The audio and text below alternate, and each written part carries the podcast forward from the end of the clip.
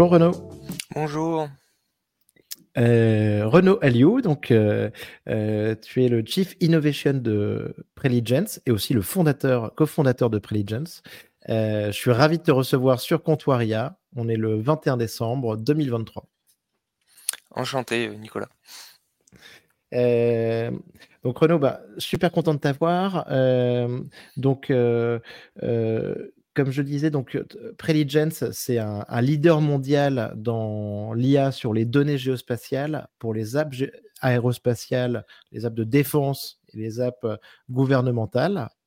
Mmh. Et, toi, Renaud, donc j'ai vu que tu avais travaillé précédemment un petit peu chez, chez Airbus en tant qu'ingénieur sur la physique spatiale. Mmh. J'ai vu que tu avais travaillé aussi sur de, l'observation de la Terre, euh, donc avec des capteurs, mmh. et qu'ensuite, ben, tu avais euh, créé, euh, co-créé Preligence il y a quasiment 7 ou 8 ans quand même. Ouais, c'est ça. Bah donc oui, on a créé Preligence il y a, il y a maintenant quasiment 8 ans. donc avant ça, je travaillais chez Airbus, puis avant ça, j'ai fait un doctorat. et donc on a on a créé Préligence avec mon associé donc donc Arnaud euh, et on travaille sur en effet développer des logiciels d'IA pour euh, pour la défense, avec un, un focus sur l'imagerie, la vidéo et, éventuellement le son, et sur donc notre produit le plus connu, c'est autour de l'analyse de données satellites, euh, mais on fait aussi de l'analyse de vidéo, on fait on fait plusieurs choses, du calcul embarqué. Euh, donc un, un, exemple typique, hein, c'est le suivi, on va dire, d'aéroports où on peut avoir des avions militaires, civils, et on va automatiser grâce à l'IA la détection de ces aéronefs, le traitement, et puis remonter justement à l'analyste ou on va dire à l'expert métier qui lui d'habitude regarde les images à la main, on va lui remonter des alertes, de l'information synthétisée, etc. Donc on arrive vraiment à, à couvrir les, les, les problèmes de qu'on peut appeler nous qu'on appelle mur de données, qui est de se dire mmh aujourd'hui il y a de plus en plus de capteurs d'avions, de satellites, de drones, etc. Euh, mais il n'y a pas de plus en plus d'humains pour se mettre derrière chaque euh, chaque caméra, chaque euh, chaque flux vidéo. Euh, et du coup, on, nous, on, voilà, l'IA va permettre vraiment de d'aider les gens à, à sortir l'information pertinente de toutes ces données qui sont récupérées. Quoi. Euh, donc passionnant, donc on est, bah, on est super content de te, recevoir. Euh, en plus, je pense que avec ces technologies, donc vous avez créé une, vraie boîte, hein, parce que je crois que vous avez euh, fait une grosse levée de fonds, il me semble de 240 millions d'euros il, y a, quelques temps. Je pense que vous êtes quelques, vous êtes plusieurs centaines de personnes déjà dans, dans. Ouais, alors on n'a pas de levée de 140 millions d'euros, on a levé un petit on a levé, euh, nous, plutôt autour de de 30 millions d'euros. Par contre, on a Ah oui, pardon, pardon, euh, oui, on a rentré des gros contrats de 140 millions d'euros. Ce que tu as en tête, c'est le gros contrat de la de la comment dire? De la DGA, donc qui est un qui est un vecteur contractuel qui nous est attribué avec, euh, possibilité d'aller jusqu'à 240 millions d'euros. Euh, mmh. Et donc, euh, donc oui, on est aujourd'hui 250, plus de 250 personnes, et avec justement, bah, comme tu dis un peu, euh, on commence à être une vraie boîte, c'est-à-dire qu'on fait, on commence à faire pas mal de chiffres d'affaires, on commence à aller vers la rentabilité, et du coup avec des, des, produits industriels qui sont là depuis quand même pas mal de temps maintenant, opérationnels chez les clients, déployés à l'échelle, etc. Donc avec un, un vrai une vraie vision industrielle. Quoi. On essaie de, de, de, rentrer vraiment dans un, industriel de défense euh, mmh. plus que euh, plus une start-up, quoi, finalement. Mmh. Trop cool. Ouais, encore désolé donc pour la, confusion, mais, mais 240 millions d'euros de, de contrats, euh, c'est déjà très bien aussi. Et ça, ça peut être plus intéressant aussi qu'une levée de fonds parce que c'est du, du, vrai business. Donc bravo. Et, euh, et, donc revenons donc à notre sujet. Et on reparlera de Préligence tout à l'heure. Euh, Renaud, qu'est-ce qui s'est passé là? Qu'est-ce qui se passe en ce moment dans l'IA générative depuis grosso modo un an? Bah alors euh, nous, ce qu'on, enfin moi ce que je peux, ce que je pourrais te dire, c'est que depuis un an, ça sort de, ça sort de la, alors pas des labos, mais ça sort des justement des, des, des, fabriques entre guillemets des industries et des, des startups. C'est pas des, des dire OpenAI, c'est une boîte qui a un, quand même un certain nombre d'années. l'IA générative, que ce soit avec euh, le texte ou en GAN, c'est des choses que nous on utilise un petit peu, que d'autres utilisent, etc. Ce qu'on voit de, depuis un an ou deux, c'est vraiment l'explosion et le, et le fait en particulier que ça touche le grand public. c'est-à-dire, ce qui est un peu étonnant, c'est que finalement l'IA aujourd'hui a, touché peut-être avant des, industries et des, et des gouvernements que peut-être le grand public. L'IA dans le médical, ça fait quelques années qu'il y a quand même des choses qui tournent à l'échelle opérationnelle. Dans la défense, on est, on est les premiers, mais on, a quand même maintenant un certain retour d'expérience. Mais c'est vrai que dans notre vie de tous les jours, on n'avait pas vu vraiment de gros changements, même s'il y avait un peu quelques trucs qui tournaient en fond dans des, dans des smartphones, des choses comme ça. Là, ce qu'on voit, c'est vraiment l'explosion, le, l'exposition du public à ces technologies qui est, qui est très nouveau. Euh, il y en a qui disaient que le, le, le comment dire le l'exploit de ChatGPT initialement c'était plus l'ingénierie que la science. Alors ils ont quand même des trucs, des modèles qui sont très bons et GPT-4 est scientifiquement aujourd'hui toujours un des meilleurs modèles ou le meilleur modèle. Mais c'est vrai qu'ils ont aussi réussi à débloquer ce côté ingénierie où en fait, bah, tu te connectes, tu as juste un, truc très bien fait où tu arrives, tu poses une question, ça te répond et ça t'aide. Et c'est ça qui est, qui est génial. Quoi. Ouais, totalement tu trouves ça bien, toi? Parce qu'au final, toi, en fait, tu utilisais de l'IA euh, dans, dans, ton secteur, donc dans ton business, la défense en plus, euh, avec toute la dimension de, de, secret que, que, que, ça, que ça implique. Là, avec, avec ChatGPT, c'est une démocratisation totale de, de ces technologies d'IA. Quoi. Ouais, alors nous, on utilise des technologies qui sont moins génératives, c'est-à-dire que l'IA générative, c'est la séparation entre l'IA générative et non générative, c'est c'est un peu euh, que la séparation entre l'IA et de la non-IA, c'est quelque chose d'assez d'assez flou, mais nos technologies sont plus, nous, de, de computer vision, detection, etc., identification, suivi, tracking, synthèse. classification? Voilà, classification d'objets, identification de signaux faibles, etc. donc c'est vraiment ça le, cœur de nos technologies, même si voilà, on utilisait un peu euh, des GAN, des choses comme ça pour des simulations, mais c'est pas du tout à l'échelle. Euh. Et alors après, euh, comme toute technologie, il y a toujours du bien et du moins bien. Ça dépend comment les gens les utilisent. C'est toujours pareil.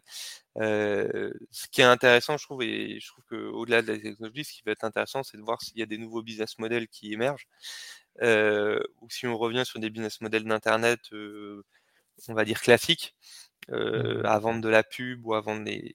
Et dans ces cas-là, ça m'inquiéterait un peu plus. Euh, mais là, le business, les business models qu'on voit apparaître autour euh, de l'open source ou autour des services, je trouve, je trouve qu'il y a, il y a des choses, il y a des choses pas mal. L'application de ces technos-là dans la défense et dans l'aérospatial, bon, vont être toujours prendre un peu plus de temps, je pense. C'est-à-dire que c'est toujours des parce que c'est des choses qui doivent beaucoup sur du SAS, sur la grosse puissance de calcul, sur de l'accès à l'information ouverte bah, les informations nous qu'on traite, elles sont pas ouvertes, elles sont très sensibles. Euh, les gens n'ont pas accès à du cloud à l'échelle, ils ont accès à des, des data centers privés sécurisés sur Internet. Euh, donc, euh, même si on voit les modèles open source comme ce que, ce que font Mistral ou, ou Facebook qui, qui, qui, apparaissent, il va falloir un petit peu de temps avant, je pense, avant que ça se démocratise dans la défense et, et les héros. Mais bah, en général, les, les cycles de technologie aujourd'hui sont raccourcis, donc on peut espérer voir des, des choses assez rapides. Il faut voir les applications après derrière concrètes aussi. A des valeurs ajoutées. Très bien. toi, l'outil d'IA générative que tu utilises le plus aujourd'hui, c'est lequel, s'il y en a? Alors moi j'utilise pas mal, un, petit peu, pas énormément, mais ChatGPT pour, quand j'ai besoin de prototyper des trucs, quand j'ai besoin de répondre à des questions que je connais pas, un petit peu comme une recherche internet. après on fait attention, nous, ce qu'on met dessus quand même, donc je pense un mmh peu comme toutes les toutes les entreprises. On fait quand même gaffe à ce qu'on met dessus et puis on regarde on commence à regarder des petits projets, pour de l'interne, pour déployer des LLM, des petits LLM en interne, mais par exemple pour, aider les gens qui font le, déploiement ou le support client, quoi, avoir, avoir une interface qui permet de finalement faire le lien entre la documentation qui est des fois dense et, et, mmh. complexe et, et comment dire le, le, déploiement ou le support. on a aussi, on regarde des choses avec, avec pour aider les développeurs, bien entendu. mais on est quand même particulièrement prudent vu ce qu'on fait, à, puisque il y a quand même des enjeux de propriété intellectuelle sur ces modèles qui sont encore pas réglés. Euh, et donc, donc on fait attention et on fait attention évidemment à mettre aucune info sensible dedans parce que c'est aussi l'enjeu, c'est que c'est des, des, infos qui, qui, sont exposées, on va dire, à, des providers tierces. Donc, on, on, est obligé de mettre des infos, ce que nous on appelle très non protégées euh, et non sensibles. Et donc, bah, dans notre business, ça limite quand même un petit peu les questions que tu peux lui poser. J'imagine. Et je m'en sers aussi pour euh tester, pour voir, comparer un peu euh, ce que ça sait faire aujourd'hui, est-ce qu'on peut lui mettre des images, comment ça marche. C'est encore. J'ai vu. Bah, j'ai vu, j'ai vu, j'ai remonté, j'ai vu que tu avais fait un post où mmh. tu disais mon chat GPT est pas mal aujourd'hui, mais grosso modo, il y a beaucoup de, de, travail à faire pour battre Préligence sur. C'était une image que tu mettais de, de détection de bateau. et en fait, ChatGPT en comptait 10, et je crois que toi, vous en comptiez 20, grosso modo. et c'est avec la fonction vision de ChatGPT, c'est ça? Ouais, c'est ça. Alors, c'est des algos maintenant qui des des technologies qui sont hyper intéressantes. C'est vrai qu'on arrive à faire des choses avec, l'image. mais c'est là où, bah, je pense qu'il faut voir la limite et les utilisations. C'est-à-dire que ça reste quand même beaucoup moins performant qu'un algo spécialisé. C'est normal, en fait, c'est pas fait pour ça. Donc on lui met une image satellite, c'est clair qu'il va pas pouvoir compter tous les avions, reconnaître les modèles etc. comme nous, nos algos le font comme on le fait, mmh, si on met des images médicales, c'est pareil, c'est beaucoup moins performant que des algos d'imagerie médicale spécialisée. Mais c'est normal, c'est des choses qui vont évoluer. C'est-à-dire qu'il y, a les, algos, on va dire, d'IA génératifs qui ont c'est comme les, large language models, ou, etc., qui ont cette capacité à vraiment faire beaucoup de choses. des choses assez simples, mais ils en font beaucoup. et à un niveau de performance correct. Mmh. Après, c'est vrai que pour certains trucs très spécialisés, certaines applications industrielles, là, on va avoir des modèles. Il va falloir des modèles très très pointus puisqu'il faut des performances très importantes.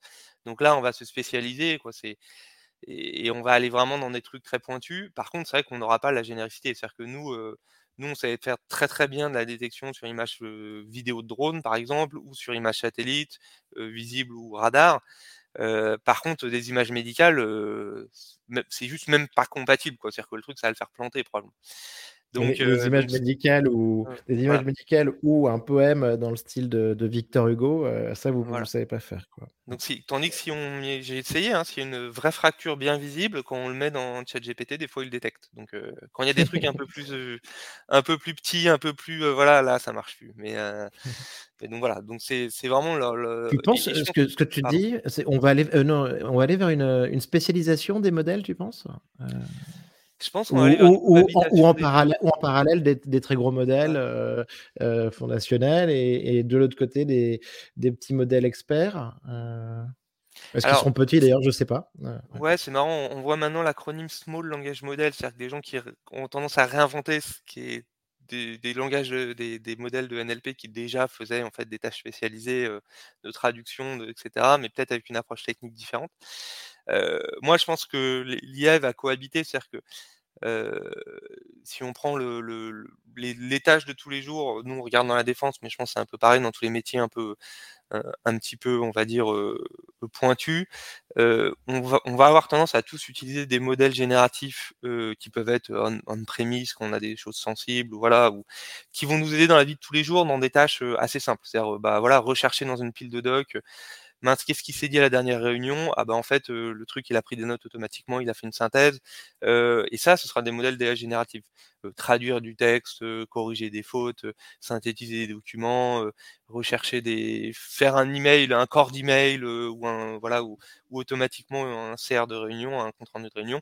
Ça, ce sera des algos d'IA générative, comment dire, qui feront un peu tout ça. et puis après, il y aura des trucs très perfectionnés pour des tâches très précises. Voilà, détecter des erreurs sur des pièces de moteur d'avion, euh, comment dire, euh, euh, des choses, nous ce qu'on fait dans la défense, des choses, des, faire des diagnostics sur des, des, données médicales, etc. Et là, ce sera des modèles très spécialisés qui pourront utiliser des choses similaires hein, en termes de technologie, de, des modèles de fondation comme nous on est en train de faire ou des choses comme ça, mais qui seront des tâches très spécialisées où il y a besoin de beaucoup de performance. Et ces modèles-là resteront assez chers, assez pointus, avec des mmh applications par domaine. Et là où moi je me pose la question, c'est quel va être le business model de ces gros LLM et de ces gros IA génératifs, puisque c'est des modèles qui sont très chers à faire tourner et qui vont apporter pas mal de valeur sur beaucoup de petits trucs, mais qui vont peut-être pas avoir assez de, assez de valeur pour craquer un business à, verticale où là, quelqu'un peut mettre beaucoup d'argent. Donc c'est là ce côté business model que je trouve intéressant. Et le côté payé, bah, on paye 20 dollars par jour, pardon, 20 dollars par mois pour avoir son LLM qui nous permet d'aider. Bah, je trouve c'est un business intéressant. C'est-à-dire que ça permet d'avoir des millions de personnes et à la fin, ça fait un très très gros business case. Quoi. Ouais, bien sûr. ok, super. Renaud, est-ce que pour toi, ChatGPT a passé le test de Turing? Alors, euh, je crois qu'il a passé le test de Turing en termes de, euh, j'avais vu en termes de conversation, c'est euh, voilà. Après, on va dire la question derrière, c'est est-ce que les LLM et ChatGPT en particulier, enfin GPT-4 qui est aujourd'hui un des plus perfectionnés, sont intelligents? Moi, je dirais que non, parce qu'ils font pour plusieurs raisons des fois, ils font des choses très impressionnantes, puis des fois, ils font des choses très stupides, euh, qui sont très simples. Et c'est pas que les LLM. Hein. Nous, nos algos, c'est pareil. Hein, euh, dire qu'il faut des fois, euh, des fois, ils arrivent à faire des trucs qui nous impressionnent, puis des fois, ils font des erreurs. Et t'es là, mais comment ça se fait Et donc, l'IA au sens large est pour moi mmh. pas encore intelligente, parce qu'il y a vraiment des erreurs qui sont très simples pour, quel, pour un, un quelque chose de une intelligence comme nous on a, comme peuvent avoir des enfants même très jeunes, euh, qui n'ont pas besoin d'être très intelligents ou d'être très voilà très développés et qui arrivent à comprendre des trucs que ces algos n'arrivent pas à comprendre. Mmh. donc des raisonnements, des par exemple des, des généralisations, on va dire lui une photo de chat, maintenant on, maintenant on comprend que c'est un chat, même si la modalité, ce qu'on appelle en mathématiques, l'image est très différente, etc un gamin de 3 ans, on lui montre une image de d'avion en comment dire en une seule, on lui dit ça c'est un avion, on lui montre deux trois images d'avion avec une image de pris par téléphone, et puis après on lui montre une image satellite d'avion, il va le reconnaître tout de suite. Euh, mmh. aucune, IA n'est capable de faire ça. Euh, euh, aujourd'hui, il n'y a pas d'IA qui est capable de faire. Il faut mettre des millions, des millions d'images. Il faut voilà, ça généralise peu, etc. Mais est-ce que, est-ce que pour toi la, la manière dont un modèle va euh, compresser l'information, tu sais, peut-être de la manière la plus efficace pour pouvoir ensuite euh, te, la ressortir. Euh, tu vois, et on nous dit que de temps en temps, ben, ils vont un peu se faire leurs propres règles auxquelles on n'a pas forcément accès, qui sont un petit peu en boîte noire, quoi, tu vois, qui peuvent créer une suite géométrique pour mémoriser quelque chose. Ça, ou les propriétés émergentes, tu te dis pas que ça, ça pourrait être vu un peu comme de l'intelligence? Moi, je suis un peu comme, alors, très humblement, je ne me compare pas à Yann Lequin, mais il dit que les ces modèles actuels, pour lui, il croit pas trop que ça va arriver avec que ces modèles tels qu'ils sont arriveront à l'intelligence générale et je suis un peu mmh d'accord et aussi parce que l'intelligence, c'est un peu le cas, ce qu'on voit avec, bah, si on prend un même un animal de compagnie, c'est surtout s'adapter, en fait, quoi. Et on imagine, on met un LLM dans un les, les robots de comment s'appelle là, euh, Boston Dynamics et on le fait se promener dans la rue, le truc il va se faire tuer tout de suite quoi. Enfin, c'est alors que un, moindre, même un insecte, euh, il apprend, il va dire ah ouais mais là il se met à faire chaud donc je vais m'adapter même si j'ai jamais vu. Euh, on met ces, ces, ces, ces modèles dans des conditions qu'ils n'ont pas vues ils n'y arrivent pas du tout. Quoi. aujourd'hui, ça marche très bien mmh. parce qu'en fait, ils ont vraiment des quantités phénoménales de données. Quoi. Les LLM, ils apprennent sur tout Internet. Donc, ils ont vu vraiment beaucoup de choses. Mais on les met dans, une, dans un truc, par exemple, je sais pas, dans, des, dans la jungle ou dans des, dans des, dans des environnements où il n'y a pas Internet, et on essaye d'en faire des robots, c'est sûr qu'ils vont, crever direct. Quoi. Ils vont se... Mais alors, un, un modèle, un, un modèle local. Euh, une espèce de Mistral, 7 euh, milliards de paramètres, euh, mais, mais boosté, mais qui aurait accès aussi, tu vois, qui, serait multimodal, qui aurait accès à la vision, qui aurait un petit peu, tu vois, les, les cinq sens, il aurait peut-être aussi un peu plus de chances de, survie, non? Peut-être, mais je pense vraiment la clé, ça va pas être tellement dans le modèle, mais aussi de sa capacité de réapprentissage rapide et en direct. Et ça, c'est mmh. aujourd'hui un, sujet qui est complexe, c'est-à-dire que voilà, il y a toujours besoin de beaucoup de données, le réapprentissage est toujours complexe. Même si on voit, là, il y a des choses qui sont intéressantes avec les nouveaux LLM, on peut leur mettre en zéro shot des documents, ils arrivent à, changer un peu de modèle, mais ça reste des choses qu'ils ont, qu'ils comprennent et qu'ils ont déjà vues. dire le moindre mammifère est aujourd'hui beaucoup beaucoup plus adaptable que le que, la plus perfectionnée des IA. Et, et moi, j'ai tendance à penser quand même que l'intelligence, c'est beaucoup être l'adaptation, hein, que ce soit l'adaptation, on va dire, en, termes biologiques, voilà, l'évolution, ou même l'adaptation sociale, l'adaptation aux conditions externes, réagir à des choses qu'on n'a jamais vues. Et ça, aujourd'hui, ils sont très mauvais. Et, je pense que donc il y a les modèles, mais il y avait aussi peut-être je paraphrase, enfin je reprends Yann Lequin, il dit que lui il voit un changement de technologie pour qu'on ait vraiment la, la GI. Et puis après, il, faut aussi, je pense, qu'on évolue, qu'il y ait un changement de technologie sur comment ils apprennent au fur et à mesure. Ce qui ne veut pas dire, je pense qu'il faut différencier l'intelligence, c'est-à-dire avoir des vrais modèles qui sont intelligents comme pourrait l'être un humain ou un, ou un mammifère, et des modèles qui sont surhumains dans le sens où ils vont être capables de faire des choses beaucoup mieux que nous et beaucoup plus vite. Et ça, c'est déjà le cas. Et ça, c'est pas d'ailleurs que les IA. Hein. Il y a plein de machines. Prenez un simple tracteur, il est surhumain, quoi. Il est capable de faire des trucs qu'un humain serait capable de faire. Bien sûr. Euh, et donc voilà. Et ça, par contre, ouais, je, je pense qu'on en a, on voit déjà. On lui met plein de documents. Le truc, il est capable de synthétiser. Enfin, ils sont, ils ont des compétences qui sont aujourd'hui au-delà des compétences humaines sur certains domaines, comme beaucoup de machines. Ça ne veut pas dire qu'ils sont intelligents pour moi. Et je pense qu'il y a un peu de temps avant que ce, avant que ce le soit. Euh, très bien, euh, je comprends. Euh, est-ce que tu as vu la, démo de Gemini, le modèle tant attendu de, Google La démo qui était très bluffante. Après, on a appris que finalement, bon, elle était quand même bien montée pour, on va pas dire trafiquer parce que c'est pas ça, mais, mais qu'il y avait vraiment eu beaucoup de post-production dessus.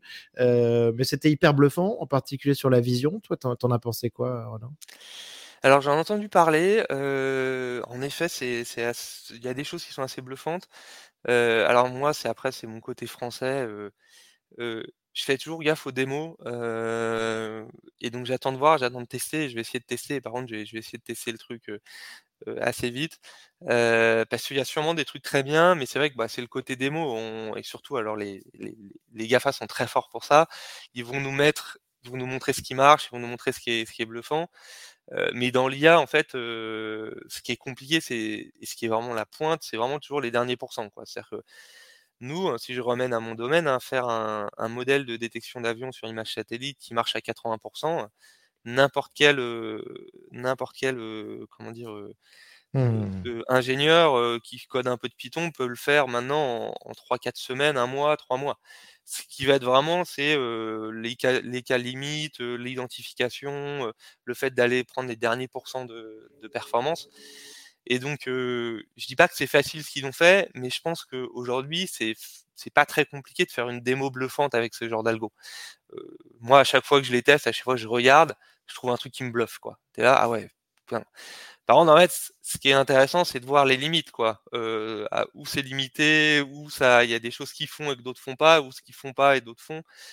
Et donc, c'est pour ça que là, il va falloir dépioter le truc un petit peu en profondeur. Mais, ouais. hier, je parlais avec quelqu'un que, je recevrai bientôt sur le podcast, je pense, mais qui m'a donné un très bon exemple là-dessus par rapport à ce que tu viens de dire. Il me parlait plus des agents, tu vois, et de, la précision, tu vois, de la réponse que tu peux avoir sur chacune de tes questions que tu vas poser à mmh. ton agent ce qu'il me disait, c'est grosso modo, bah, si en fait cet agent te répond euh, euh, qui est 90% de bonnes réponses, comme ce que tu viens de dire, quoi, tu vois, bah, en fait, si, si tu as une conversation, qui dure euh, pendant 3 minutes et qui a 10 interactions, bah, grosso modo, tu vois, c'est 90% euh, fois 90% fois 80%. Hein, bah, en fait, au terme de cette, euh, de cette série d'échanges, quoi, grosso modo, euh, bah, tu es complètement dans les choux. Quoi. Et donc, il me disait que pour lui, c'est pour ça que tu vois, il fallait absolument rajouter une couche, un petit mmh. peu de, de déterminisme ou de, de, de, fiabilité, de certitude. Quoi. Bah, c'est là où tu vas spécialiser, c'est que on, voit quand même, en fait, il y a un théorème, alors euh, je suis pas mathématicien, euh, mais il y a un théorème en, IA qui s'appelle le no free lunch théorème, enfin en maths qui s'appelle le no free lunch théorème, qui est assez compliqué, euh, mais qui pourrait se généraliser. Alors je m'excuse pour les mathématiciens qui m'écoutent, en se disant en fait plus ton modèle est généraliste, moins il sera bon. C'est mmh. très généralisé, mais c'est qu'il y a un moment où bah en fait si tu as si as quelque chose qui est très très très généralisé, il y a un moment, tu vas toujours être moins bon qu'un truc très perfectionné et très précis. C'est vraiment tout en IA, c'est on le voit, nous, on le voit, mais tout le temps, on, nous, on refait un foundation model, on se rend compte que foundation model, en fait, bah, il marche moins bien qu'une juxtaposition de foundation model un peu plus spécialisé. Euh, et donc, en fait, oui, si tu, c'est pour ça qu'on voit en fait des, des, GPT qui est en train de faire euh, les, tu peux faire ton GPT où en fait tu lui donnes un contexte, tu lui restreins son domaine et du coup, bah, il est un peu meilleur sur la tâche que tu vas lui donner. Et donc ça, c'est toujours le, le, on va dire le compromis va toujours être là avec les technologies actuelles. Euh, il y aura toujours un compromis euh, que à un moment, et, c'est d'ailleurs le cas hein, qu'on demande même en langage. Hein. Aujourd'hui, si tu veux vraiment le modèle le plus perfectionné en traduction, ben en fait, tu vas prendre un modèle de traduction spécialisé. Euh, qui sera meilleur que ChatGPT, qui sera d'ailleurs beaucoup plus petit, beaucoup plus portable. Sauf que ChatGPT, pour la majorité des utilisations, c'est good enough, tu vois. Mais si tu veux un truc mmh. très perfectionné, euh, je dis ça complètement au hasard, euh, de transcription d'un langage euh, un petit peu niche, comment dire, avec des gens que, qui ont des radios que, qui s'écoutent pas bien, etc. Bah là, tu vas prendre un modèle spécialisé parce que les modèles généralistes, les larges de modèles, seront pas assez, seront pas assez précis. Et donc ça, pour moi, ça va, ça va pas partir. Ouais. Et euh, ok, je comprends. Et, donc, tu t'en parlais, j'ai vu que vous étiez en train de développer, enfin, vous alliez développer un modèle fondationnel pour la, donnée géospatiale avec le, le supercalculateur Jean Z. Ouais, bah c'est un peu ça. C'est que, alors, l'intérêt des modèles de fondation, euh, de, ce qu'on voit avec les approches de modèles génératifs et de modèles de fondation, c'est à la fois, euh, ils ont des ils montent vite en performance. Enfin, ils montent vite. Ils ont besoin de beaucoup de calculs, mais ils ont une capacité de faire beaucoup de choses pas trop mal. Mais aussi, ils font ça sur des données qui sont non labellisées. C'est-à-dire qu'on n'a pas besoin d'annoter les données, c'est-à-dire détourer les avions, détourer les bateaux, lui dire c'est un chat. On lui met plein plein de données un peu en vrac et il finit par apprendre tout seul. Il n'apprend pas aussi bien qu'un modèle spécialisé, comme je le disais, mais par contre, il fait une partie du chemin. Et donc nous, euh, ce qu'on s'est dit, bah, on va prendre justement nos données, euh, les données euh, géospatiales, donc satellites, imagerie, vidéo, etc. Et on va mmh. essayer de faire, et on est en train de construire en auto supervisé un modèle qui, qui, va apprendre les bases de ces images, qui va apprendre vraiment la, la base, et après on le spécialisera sur des données, sur des cas d'usage très précis. Mais l'intérêt, c'est qu'en faisant vraiment ce très très gros modèle, on va pouvoir avoir un truc assez générique. Le but, faut voir si on arrive, hein, mais le but c'est d'arriver à avoir un truc assez générique pour qu'on puisse vraiment spécialiser rapidement. Et donc, quand maintenant il nous faut peut-être 3-6 mois pour faire un nouveau, par exemple, si on nous dit maintenant je veux détecter, je sais pas, un truc, les engins de chantier. Aujourd'hui, on n'a pas de détecteur d'engins de chantier, tu vois, de grues et de, et de pelleteuses. Aujourd'hui, si on veut faire un proto de ça, il nous faudra entre alors, premier MV, premier POC, ce sera quelques semaines, mais pour avoir un truc un peu opérationnel, il faudra trois mois. Puis pour avoir un truc vraiment bien industriel, il faudra six à huit mois, etc. Ce qu'on espère avec ces modèles de fondation, c'est réduire ce temps, c'est faire un très très gros apprentissage. donc on a plusieurs centaines de milliers d'heures de calcul. On imagine un truc qui sera qui est pas loin du milliard de paramètres, hein, donc qui va être vraiment très gros.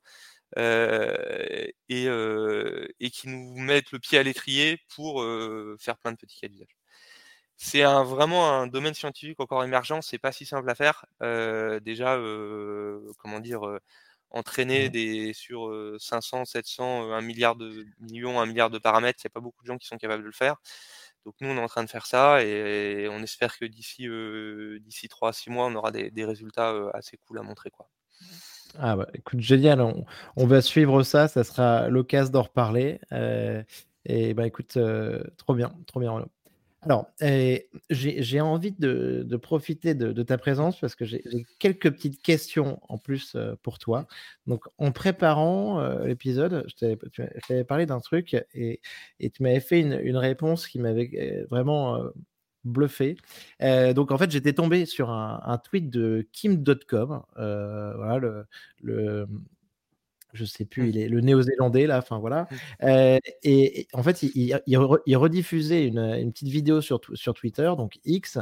on voyait la planète avec des, satellites autour. Et son message, c'était Êtes-vous au courant que le, gouvernement américain a des images haute résolution 24 heures sur 24, 7 jours sur 7, de n'importe où sur Terre. Ils peuvent choisir n'importe quel moment, n'importe quel lieu et voir ce qui s'est passé. Ils peuvent faire des zooms. voilà. Donc, je, t'avais demandé, je t'avais parlé de ça. est-ce que est-ce que c'est vrai? Est-ce que c'est possible? Est-ce que si je sors de chez moi, on peut me voir là-haut? Et tu m'avais expliqué pas mal de choses. Et bah, est-ce que tu peux nous en reparler? Ouais, bah surtout, il est quand même, connu pour reprendre des des théories plus que complotistes donc voilà. Attends parce que j'en ai une deuxième tout à l'heure qu'il faudra qu'on hein, débunk, du même personnage. Donc déjà, qu'est-ce qu'on veut dire haute résolution? on peut parler de différents trucs, mais déjà on va parler de résolution quoi. C'est quoi la résolution? C'est quelle est la précision de ton image? Qu'est-ce que tu peux voir? Aujourd'hui, les satellites commerciaux, les plus, précis, ils voient à 30 centimètres. Donc ça veut dire qu'un pixel, c'est 30 cm sur Terre. Donc ça veut dire en gros, tu vas pouvoir avoir une voiture, tu incapable. Tu peux deviner des ombres de gens, mais tu peux pas avoir des gens, euh, voir vraiment des, personnes. Euh, donc ça, c'est sur le commercial. Je, les militaires, ils ont sûrement des trucs un petit peu mieux, mais on va dire, il n'y a pas aujourd'hui de technologie qui permet de te voir toi, ta tête. Enfin, en gros, ce que tu vas voir, c'est des, véhicules, des choses comme ça. Mmh. Euh, donc déjà, ça, voilà. comment dire 30 cm, c'est aujourd'hui le max de la technologie, au moins ce qui est connu public dans nous ce qu'on sait. et donc en fait, tu peux pas voir. Et puis même avec, à un moment, par exemple, si tu prends les plus gros satellites espions, tu peux faire des, il y a de la, tout ça, c'est quand même de la physique et de l'optique. Donc tu as la taille de ton miroir, un miroir plus c'est gros, plus c'est lourd. Il y a le, maximum que tu peux mettre dans une fusée. Donc de toute façon, même les je, je, je, doute qu'il y ait des trucs très secrets où on arrive à. Enfin, on peut pas lire ta montre, quoi. C'est pas possible. C'est physiquement, on peut pas lire ta montre de l'espace. Il y a des limites physiques. Donc ça, c'est un premier truc. Euh, ou ta plaque d'immatriculation. C'est juste physiquement impossible. Ça, c'est un premier truc. Deuxième truc, aujourd'hui, il y a pas mal de satellites, pas que américains. On a des belles constellations en France avec Airbus et tout, qui ont euh, des, ce qu'on appelle des niveaux de revisite, c'est-à-dire euh, des capacités à reprendre une image du même endroit en dessous de la journée. Donc ça veut dire en effet que si je veux prendre une image de, je sais pas, de Paris tous les jours, mmh moyennant qu'il, quand même, moyennant qu'il fasse beau, qu'il n'y ait pas de brouillard, que mon satellite soit pas de part, je peux en prendre une. Sauf que cette image, elle va juste faire à peu près la taille de Paris, quoi. Et quand je prends Paris, je peux pas prendre Berlin. Les satellites qui tournent autour de la Terre ce qu'on appelle en orbite polaire. Donc en gros, tu prends la Terre et il tourne au-dessus du pôle et euh, au-dessus du pôle et puis il, se décale. Donc en fait, il va passer au-dessus de l'Europe. Je peux l'incliner un peu, je prends ma photo de Paris, mais quand je prends ma photo de Paris, après je repars, il y a la même latitude à peu près à Berlin, peux pas prendre Berlin. Donc ils peuvent prendre des photos régulières, mais pas de toute la Terre tout, ensemble. En particulier les satellites. Donc on n'est on est, pas sur du live alors en fait. Euh. Et non, et en plus c'est pas sur du live, parce qu'une fois que tu as pris la photo, il faut la redescendre. Et souvent il faut euh, une heure et demie, deux heures minimum pour la redescendre. Et après, il faut qu'il soit traité, etc. Donc après, tu as différents niveaux de résolution, tu as des satellites qui sont moins résolus. Euh, qui tirent plus, qui, donc comme ils sont moins résolus, bah, la paille, bah, l'image est plus grande. Donc au lieu de prendre une photo de Paris, tu vas pouvoir prendre une photo peut-être de, euh, comment de la région parisienne. Tu vas faire 300 km par 300 km. Mais là, tu as des résolutions qui sont très faibles. Euh, donc tu vas pouvoir avoir des routes, des villes, mais tu vas pas pouvoir avoir des véhicules. Puis après, de toute façon, as, ce que tu as en live, par exemple aujourd'hui, c'est les satellites qui sont très très loin, qui sont les satellites géostationnaires météo qui font des mmh. photos de la, Terre toutes les 15 minutes et qui la redescendent. Et comme ils sont très loin, ils arrivent à redescendre en, temps réel, parce qu'ils ont toujours la vue sur la, sur la, comment dire, l'antenne. Que, mmh. Et donc, en fait, là, toutes les 15 minutes, tu as une photo de, des, nuits. Alors, attends, attends Renaud, donc, les, les, premiers dont tu parlais, qui étaient en orbite polaire, là, tu les appelles comment ceux-là? C'est satellites défilants, ce qu'on appelle. Défilants, d'accord. D'accord. Et les autres, ils sont géostationnaires, c'est ça? Ouais, donc, alors, il faudrait que je fasse un dessin, mais si tu vois la Terre, en mmh fait, là, on voit mon, le, le, défilant, il va tourner. Puis en fait, c'est l'histoire de physique. Plus tu tournes loin, il y a un moment, ils vont tourner, ceux qui sont très loin, ils tournent à la même vitesse que la Terre. Alors, ils se mettent pas en polaire, ils se mettent, voilà, mais ils tournent à la même vitesse que la Terre, et donc ils voient tout le temps la même chose. Donc en fait, un défilant, si tu mets une antenne, il faut qu'il passe au-dessus de l'antenne. Mmh. Donc là, en général, il faut à peu près une heure et demie, deux heures pour qu'il passe au-dessus de l'antenne. Oui, Le géostationnaire, il, a toujours, il est toujours au-dessus de l'antenne, puis il tourne à la même vitesse que la Terre, et donc il, a, il voit toujours la même chose, genre à peu près un quart, un tiers de la Terre. Il voit tout le temps ça, mmh. et donc il peut envoyer des images toutes les 10, 5 minutes des fois. Mais bon, là, c'est pour voir des nuages, quoi. Tu es incapable de voir même En résolution, alors. tu peux ouais, voir, c'est un truc de 500 km, quoi. Ou... Enfin, tu vois. Oui, et tu dis c'est les météos, typiquement. Ouais, d'accord. voilà, c'est pour voir les nuages. Les... Donc voilà, donc déjà en fait, tu peux faire en fait tu peux faire des vidéos de la Terre en temps réel, mais pas des vidéos où tu vois des, des trucs des trucs précis. Et puis tout ça c'est un compromis. Donc déjà, ensuite, ensuite, ce qu'il faut voir c'est que ces satellites, ils sont pas du tout utilisés pour, on va dire si on veut faire du renseignement intérieur, ça sert à rien quoi. Si tu veux, supposons que tu es la DGSI, tu veux traquer un terroriste à Paris, tu vas pas prendre une photo satellite, ça sert à rien. Il y a des caméras de surveillance partout. Il y a les, on a tous nos téléphones, ça sert à rien quoi. Euh, et même sur un théâtre d'opération, euh, on va dire si es plutôt, euh, tu fais la guerre. Et si tu veux voir des, des, trucs, des gens très précis suivre quelqu'un, bah là tu vas prendre des drones ou des avions. Tu vas pas prendre un satellite, parce que tu vas pouvoir suivre vraiment la personne, avoir une image très précise, t'es discret, etc. Donc en fait, c'est un peu du complotisme, on, on, fantasme beaucoup sur l'espace. Euh, l'espace aujourd'hui, dans le renseignement, c'est utilisé pour faire ce qu'on appelle du stratégique ou du tactique, mais c'est fait pour faire un peu du temps long, quoi, du 5 heures, 10 heures, euh, une journée, deux journées. Si tu veux faire du live, tu prends des, drones, quoi. Euh... T'as raison, t'as raison. En fait, on, imagine un peu un, un, œil dans le ciel, quoi, enfin, dans l'espace, quoi. Et, alors que c'est pas forcément euh, donc la technologie utilisée pour la, surveillance. Quoi, ouais. Et puis c'est, on va dire, tu as une complémentarité, tu as plein de façons d'acquérir des données. Et le satellite, il est, l'intérêt, c'est que surtout, il, est, il voit loin, il voit large, euh, il est capable de voir partout. Euh, mais euh, c'est, pas, il y a toujours les, les, contraintes physiques que c'est fait que c'est pas, c'est pas Big Brother. Quoi. Big Brother, il est plus dans le mmh. téléphone que dans l'espace. Quoi. Carrément. Ah ça, je, je m'en doute bien. alors, je, te, je, te, fais la deuxième d'affilée parce que c'est là. Donc, c'est encore Kim.com qui, qui, qui retweet, hein, donc désolé pour mes sources, mais, mais c'était celle-là. Grosso modo, c'est les, les, on a vu les, les, photos des premiers pas de l'homme sur la Lune. Mmh. on voit Vladimir Poutine qui regarde ça, tu vois, il y a, il y a quelques semaines.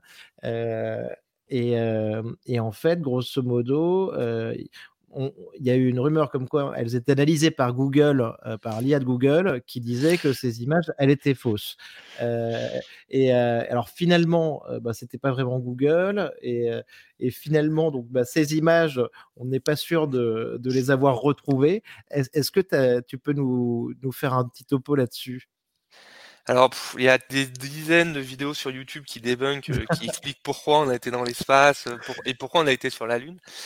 Euh, non, ce qui est intéressant, c'est que les, euh, alors, je, vais sur la partie IA, euh, c'est là où on voit, c'est intéressant, c'est qu'il y, a des outils qui sont censés voir si les vidéos, les photos sont truquées ou les photos sont générées par IA, mais en fait, ces trucs-là sont quand même pas hyper fiables. C'est-à-dire qu'on le voit aujourd'hui, il y a plein d'exemples où on voit que c'est pas fiable. Tu mets des vraies photos, il dit que c'est généré par IA. Donc il y a des gens qui.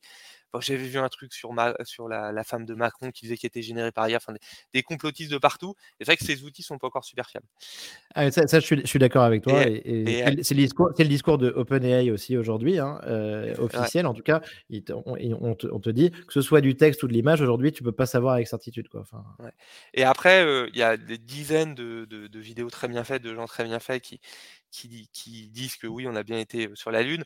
Le truc le plus, le truc pour moi, l'argument qui tue, c'est alors c'est les Russes à l'époque, les Soviétiques, parce que bon, Poutine est loin maintenant, mais les Soviétiques, les Soviétiques, ils n'ont jamais dit que c'était un complot. Hein. Ils ont, à l'époque, ils n'ont pas dit. Donc si si c'était un, si c'était truqué, je pense que les Russes à cette époque, on aurait, on aurait fait des tonnes parce que bah ils étaient humiliés quoi. Juste avant, ils avaient envoyé une sonde qui avait même pas marché. Enfin voilà. Et ça même pas ça s'entend, ça s'entend, ça s'entend. Donc les soviétiques euh, n'ayant pas crié au scandale, euh, c'est que euh, probablement il n'y a pas de scandale. C'est vrai que c'est vrai que c'est étonnant qui ça aurait été étonnant d'attendre aussi longtemps. alors après, j'ai, bon, c'est tout ce que j'avais vraiment sur mes, mes trucs de débunkage, mais, mais en explication aussi, il y, y, a une histoire petite dernière quand même, parce que je crois que tu en as parlé. Euh, et je la trouve intéressante sur, sur l'IA. Tu sais, c'était, ça remonte à un peu plus longtemps, mais grosso modo, c'était dire que, en fait, il y avait un, un, euh, donc en fait, il y avait un, un, pilote de drone, enfin une IA qui pilotait un drone, en fait, grosso modo, qui s'était, et c'est dans, dans, une simulation, il me semble, et elle s'était retournée en fait vers l'être humain, tu vois, qui l'a contrôlé euh, euh, en, tant qu'obstacle en fait pour, euh, pour finaliser cette mission, parce que grosso modo, elle n'était pas, en fait, c'était pas aligné avec les objectifs qu'elle pouvait avoir. Tu te souviens de ce, Ouais, j'avais vu, j'avais vu ce truc-là. Alors, je crois qu'il y avait des choses qui, comme d'habitude, un petit peu monté en épingle. Mmh. et, à la fin, tu, tu te dis si le, en fait, c'est si le truc est mal codé ou mal organisé, si tu lui dis pas, enfin, il y a un truc tout bête. tu prends, tu demandes à un algo de détecter des Ferrari et tu lui mets que des Ferrari rouges. Premier truc qu'il va faire, c'est dire et d'autres voitures qui sont pas rouges. Et premier truc qu'il va faire, c'est que dès qu'il va voir une voiture rouge, il va dire c'est une Ferrari. après, tu mets une tomate, il dit c'est une Ferrari, etc. Donc en fait, je, sais, je, crois que le truc a été quand même bien monté en épingle, mais même si c'est vrai dans la simulation, c'est probablement le, système d'IA avait été fait de manière très simpliste et du coup il a trouvé un raccourci parce que oui les, les IA les IA ils vont, ils vont au moins aller au moindre effort. Donc si en fait tu prends pas en compte, tu codes pas correctement le truc, il va prendre le moindre effort et des fois tu peux retrouver des trucs aberrants comme euh, oui genre pas dès que c'est une tomate, c'est une Ferrari, ou un truc alors qui nous parle plus parce que ça fait fantasmer que de dire ah bah en fait le meilleur moyen de remplir la mission c'est qu'il n'y ait pas de mission, donc je détruis le voilà. mais c'est c'est une forme de c'est une forme de bug quoi, c'est un truc qui a été mal fait. Et c'est mmh. hyper simple de se, de se prémunir de ce genre de choses, comme pour l'histoire des Ferrari, c'est-à-dire que tu lui mets des voitures rouges qui sont pas des Ferrari et c'est très vite compris. donc moi, moi, ça me fait pas peur parce que c'est, comme on dit aujourd'hui, de toute façon, les, aujourd'hui, si les IA ont des comportements un peu émergents et des comportements des fois qui paraissent être des boîtes noires, ils ont des comportements qui ne varient pas. C'est-à-dire que on prend une IA, une fois qu'elle est mise dans un système, elle va avoir toujours le, son comportement ne va pas changer. Donc, comme les IA ne réapprennent pas au fur et à mesure, parce que aujourd'hui c'est pas capable, comme ils sont pas capables de s'adapter, comme on disait, comme un mammifère ou comme un truc comme ça, elles pas, ces comportements, s'il est apparu, c'est qu'il était déjà dedans et qu'on pouvait le tester avant et qu'on pouvait s'en l'enlever. Donc, si ça a été bien testé avant de le déployer, il n'y a aucun problème. Ce comportement, il ne il va pas apparaître d'un coup. Ça n'arrivera pas. Donc, donc aujourd'hui, moi, ça, c'est des choses qui m'inquiètent pas du tout. Et puis, aujourd'hui, dans, quand même, dans la, si on prend dans l'armement et la défense, la doctrine et nous, ce qu'on nous demande de faire, c'est toujours c'est l'humain au cœur. C'est-à-dire que nous, tous nos systèmes, c'est des systèmes qui vont aider les humains, qui vont demander une validation humaine, mais qui sont avec des humains. c'est l'humain qui prend la décision, c'est l'humain qui qui, met, qui, qui synthétise, c'est l'humain qui, qui met la, la stratégie derrière. L'IA, elle est juste pour l'aider, quoi. Il n'y a, pas de système autonome, quoi, en fait. On est loin de Terminator. Ouais. Ça, ouais, ça, ça c'est pas, c'est pas aujourd'hui, c'est pas prévu d'avoir des systèmes autonomes qui décident sans les humains, quoi. On a parlé des satellites tout à l'heure. la, constellation de satellites Starlink de Elon Musk, euh, T'en penses quoi? Tu trouves que c'est un, projet intéressant? Tu, trouves qu'il y en a beaucoup que ça peut... On parlait à une époque de risque de pollution visuelle, de, trucs comme ça. Tu es comment par rapport à Starlink? Ouais, il y, a des petits risques. Après, la, techno est visiblement super, ça marche bien. Après, il y a des, problèmes nous, avec, on va dire, la manière dont on l'utilise, parce que c'est quelque chose de très... C'est quand même un, un outil... Enfin, c'est une techno super, c'est une techno d'avenir qu'on est en train de pousser. Moi, ce que si je peux mmh. rattacher ça à nos, à nos sujets, c'est une techno aussi très stratégique parce qu'elle permet la communication en environnement brouillé, au front, Internet partout. Et donc c'est une techno qui est, voilà, qui est stratégique. Et c'est pour ça que l'Europe est en train d'essayer de développer son, son truc souverain. Alors c'est dommage qu'on a un peu tué OneWeb pour le ressortir après, mais bon, ça c'est. Euh, mmh. Puisqu'on avait un projet concurrent. Bah, moi, quand j'étais à Airbus, on développait le projet OneWeb, qui était un projet un petit peu concurrent, qui a qui a pas réussi à démarrer, qui a fait faillite, qui est maintenant, maintenant repris par. Euh, on essaye de relancer un truc avec la communauté européenne. C'est un peu dommage, on a pris du retard. Mais c'est des technos qu'on va avoir besoin d'avoir et pas juste, comme disait Elon Musk, pour regarder Netflix et chiller dans son jardin pour, pour des enjeux de souveraineté, des enjeux de stratégiques très importants. Quoi. Les, on voit que les Ukrainiens. On, l'a vu avec la guerre en, la guerre en Ukraine, exactement. Ils ont besoin de, de, ce genre de technologie, d'avoir du lien, du lien haut débit maîtrisé au front. Quoi.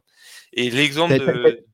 Pardon, vas-y. Tu as une idée du nombre de, satellites Starlink qui sont. Oh, maintenant, c'est des milliers, je sais plus. Ah, ouais, non, mais des milliers, quoi. de cet ordre-là, je veux dire. Ouais, c'est mmh. beaucoup. Et c'est génial parce que, enfin, ce qui est génial au niveau technologique, c'est vraiment le côté où on a réussi à, à vraiment euh, commoditiser le satellite. Moi, moi j'ai fait pas mal de temps hein, chez Airbus, on faisait des satellites et c'était encore très fait à la main. C'est vraiment des Rolex, des, de l'orfèvrerie, quoi. Euh, c'était presque de l'artisanat, quoi. Mais vraiment des trucs hyper pointus. Mais voilà, et ils ont réussi. Euh, bah, c'est un peu ce qu'il y a, c'est tout le New Space, à vraiment maintenant faire des trucs à la chaîne. Ils sont peut-être moins pointus, ils tombent plus en panne, mais en fait, t'en fais tellement que, en fait, s'il y a une erreur, tu t'en fous parce que t'en as un sur 10 t'en as tellement que s'il y en a qui tombent en panne, c'est pas grave, et puis c'est moins cher, et tu fais des économies d'échelle. Ça, c'est super intéressant pour tout le spatial, quoi. C'est vraiment le, un, mmh. truc qui permet de développer des nouvelles technologies, quoi. Euh, et justement, donc, entre guillemets, alors, au lieu de la pollution visuelle, la pollution spatiale, imaginons on a des satellites comme ça dans l'espace qui ne marchent pas, tout ça, euh, c'est. Ça, c'est un vrai risque. On, peut, les, on, peut les faire redescendre ou pas, typiquement ou... Alors, normalement, il y a des, des, règles. Alors, mmh. comme c'est mmh. Elon Musk, il faut voir s'il suit vraiment les règles. Mais normalement, il y a des règles, en tout cas en Europe, où justement, on, a, on est censé montrer que le, satellite peut redescendre, soit tout seul, soit guidé. Enfin, il y a des règles pour qu'en fait, le but, c'est d'avoir zéro pollution, c'est-à-dire que tout ce qu'on envoie doit descendre. Euh, en basse orbite. Ah, Donc ça, c'est la, philo européenne aujourd'hui, et je pense la philo aussi américaine, euh, qui est de dire si tu le mets, ça redescend. Alors ça redescend en quelques dizaines d'années, hein, c'est pas c'est pas des trucs qui sont rapides, mais le but c'est pour toujours redescendre, même quand le satellite tombe en panne, il y a l'effet safe. Donc c'est aujourd'hui des, règles. par contre, oui le, risque de pollution comme dans l'espace, il est important, en particulier avec plus sur les sujets militaires où bah, les, Américains comme les Russes, comme les Chinois sont amusés à tirer des satellites, des vieux satellites, à les faire exploser pour montrer qu'ils étaient capables de le faire. Donc en fait, ça, crée plein de débris, débris qui sont non contrôlés, etc. Ce qui est dangereux dans l'espace, c'est pas tellement les gros trucs. Hein. Les gros trucs, tu sais où ils sont, tu les contrôles. c'est les petits trucs. Parce que le petit truc, tu imagines un petit bout de 2 cm, mais qui va quand même à 7 ou 8 km secondes. Hein. Donc en fait, euh, le petit bout de 2 cm, tu le vois pas, il, est, il se balade dans le truc. Si tu as euh, la station spatiale au milieu, 2 km secondes dans la station spatiale, ça traverse. Hein. Et donc ça, il y a des voilà. Donc même si même si le truc est petit. Quoi. Donc ça, c'est un enjeu et c'est un enjeu de, de, pollution spatiale. Et je pense que la régulation pour ça, il faut qu'on faut qu'on fasse gaffe. Euh, ça, me, ça, me, fait penser à, Gravity là, avec ouais, euh, le, voilà, Sandra, Sandra Bullock, George Clooney là. Bah, c'est un, un, scénario crédible, alors sauf qu'il mettrait beaucoup plus de temps, donc en fait le film serait hyper chiant, mais euh, mais euh, c'est un scénario qui est un petit peu crédible, c'est-à-dire que un, un, emballement du truc qui crée des débris, qui crée lui-même des débris et qui rend le c'est un nom, hein, je ne sais plus comment ça s'appelle. Et, mais mmh. ça, c'est plus en fait, c'est pas les 1000 satellites d'Elon Musk qui est le problème. C'est si ces satellites explosent et si ces satellites se rentrent dedans, c'est tout ça. Et donc, s'il fait bien ces satellites qui sont contrôlés, qui fait gaffe où ils sont, qui fait gaffe qu'ils redescendent après, comme normalement c'est la règle, ça va.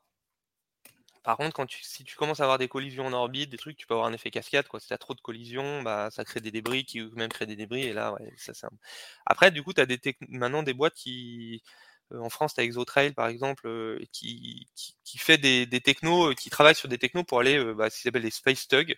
C'est des vraiment des remorqueurs dans l'espace, donc qui vont et récupérer des vieux satellites pour les redescendre ou pour les refueler ou pour des choses comme ça. Donc ça, c'est des choses qu'on voit mmh. apparaître et qui vont arriver dans les années qui viennent.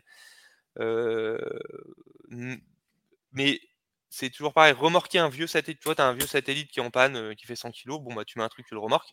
Tu mets le même truc, mais dispersé en des dizaines de milliers de débris de 2 cm, c'est beaucoup plus dur à récupérer. Donc en fait, le problème, voilà, ça, c'est plutôt le problème de, de, voilà, de petits débris que de gros satellites, quoi. Ouais. Euh, bah, écoute, c'est c'est génial, on en apprend plein sur l'espace. Euh, il y a des, des space nerds et, euh, et franchement, c'est trop intéressant. pour, pour revenir un peu sur, sur l'IA, Renaud, est-ce que pour toi, l'IA peut devenir consciente un jour? Euh, je sais pas. Euh, alors du coup, je vais pas faire de prédiction parce que j'en sais rien. Euh, Ce que je peux dire, c'est que comme souvent dans les technologies, ça arrivera moins vite que qu'on le pense parce que en, fait, concrètement, je trouve que les technologies avancent toujours moins vite que ce qu'on a l'impression. C'est-à-dire qu'on s'imaginait avoir les voitures volantes autonomes en 2020 et puis bah là, on n'a toujours pas la voiture volante tout court, quoi. Ou la voiture autonome tout court d'ailleurs. c'est vrai, après on te, on te, dit aussi, tu sais, il y a des, il y a des, des, des, décennies où il se passe, euh, il se passe rien, et il y a des semaines où il se passe des décennies, quoi. Enfin, où, tu vois? Et est-ce qu'on vit pas ça un peu dans l'IA en ce moment, quoi Un petit peu, mais je pense que avant, il y a toujours le buzz, tu vois, genre le fait qu'on en parle beaucoup, que ça explose, et puis après, ça, c'est le, le fameux hype cycle là, de Gartner, Je sais pas si ça te parle, ouais.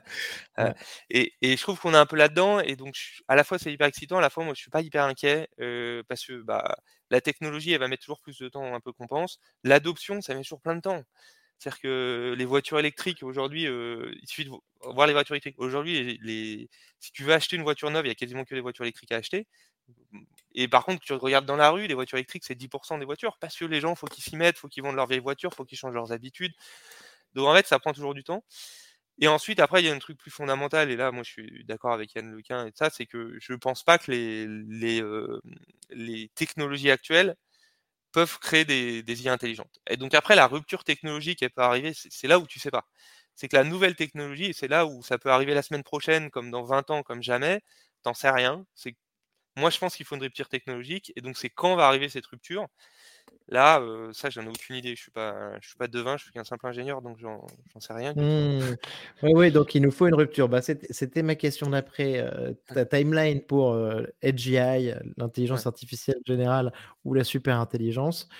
Tu te dis que justement, bah, tu n'en as pas et que tu penses que par contre, il faut qu'on attende une nouvelle rupture technologique. C'est ça? Ouais, moi je pense. Ouais. Pour vraiment avoir quelque chose, c'est-à-dire, quand on dit intelligence, c'est vraiment quelque chose qui, est, qui va être capable de de, se débrouiller avec peu d'exemples, de généraliser sur des concepts abstraits, pardon, et d'apprendre lui-même rapidement, euh, juste en regardant le monde comme nous on le fait. C'est-à-dire euh, sans avoir besoin mmh. de supercalculateurs euh, et de, tu vois, de supercalculateurs qui coûtent des centaines de millions et de millions d'exemples. Tu, vois, ton cerveau, tu le nourris de salade et de pâtes, et il fait mieux que ChatGPT, qui est, qui est nourri par avec tout Internet et avec des, des enfin l'équivalent de probablement ta consommation électrique pour toute ta vie, tu vois?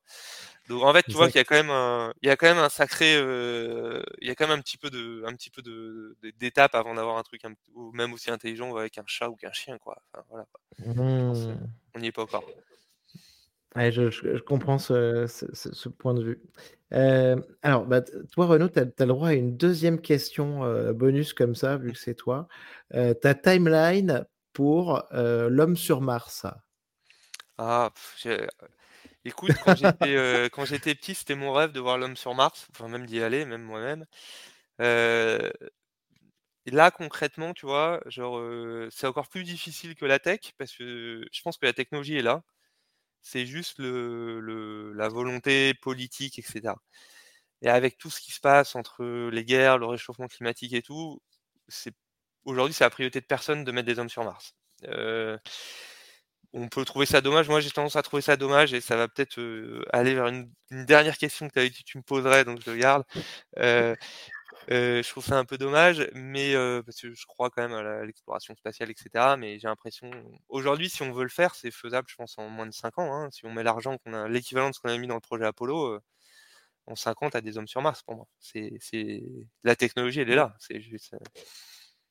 Ah, écoute, c'est, ça c'est ouais, c'est super marrant. À la fois, je trouve bah, ce que tu as dit sur l'adoption, en tout cas sur l'IA, euh, je suis d'accord, c'est, fondamental parce que en fait, on, on, peut aller très très vite, mais si on n'est pas prêt sur l'adoption, il ne se passera rien. Mmh. Et tu as raison, là, c'est une vraie volonté euh, générale et du politique euh, sur, sur, sur l'espace. Je, je pense, je savais pas que la technologie était aussi près. c'est pas, si, c'est pas si compliqué. tu, mmh.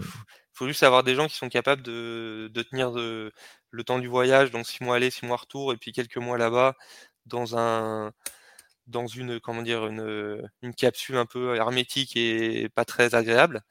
Mais il n'y a, pas de gros bloqueurs technologiques. Il y a des trucs, c'est hyper compliqué, quoi. C'est toujours le spatial, c'est jamais facile. Mais t'as pas mmh. un, il n'y a pas un truc technologique qui fait qu'on n'est pas capable de le faire.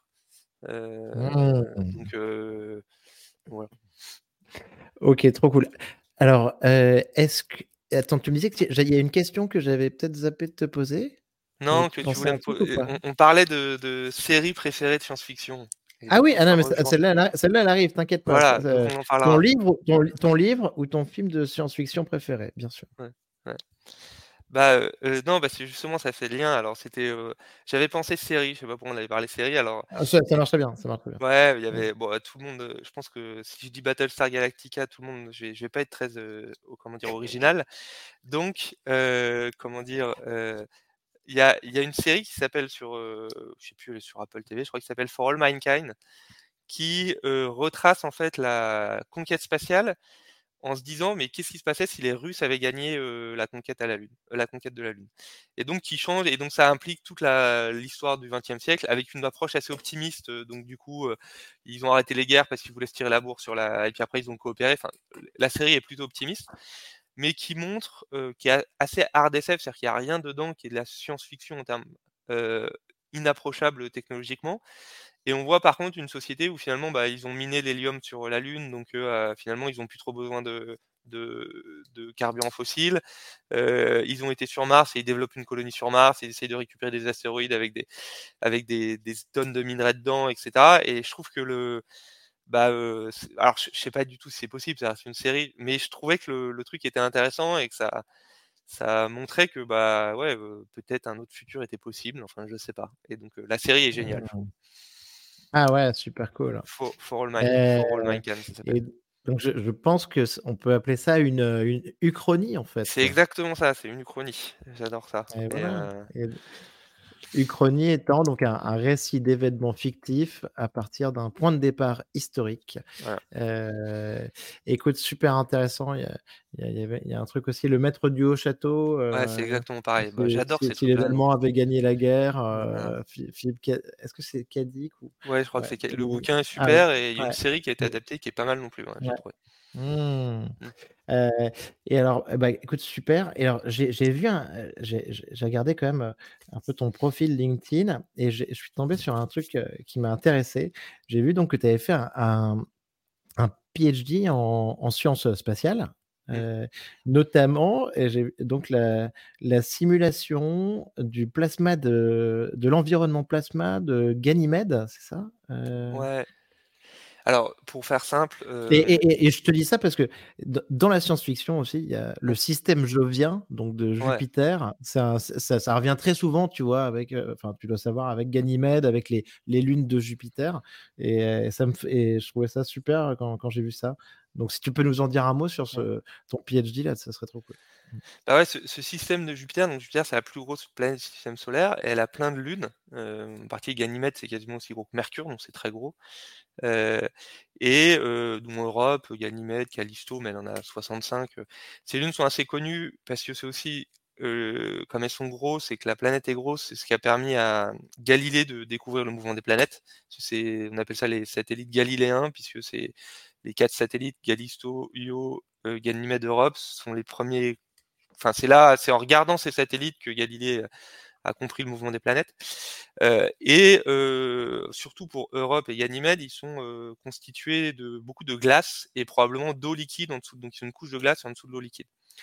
Donc ce qui en fait des objets super intéressants pour aller, regarder ce qui se passe, entre autres pour la la recherche de la vie, mais aussi la compréhension de différents phénomènes. Et donc il y a une mission spatiale qui s'appelle, JUICE qui va partir, alors,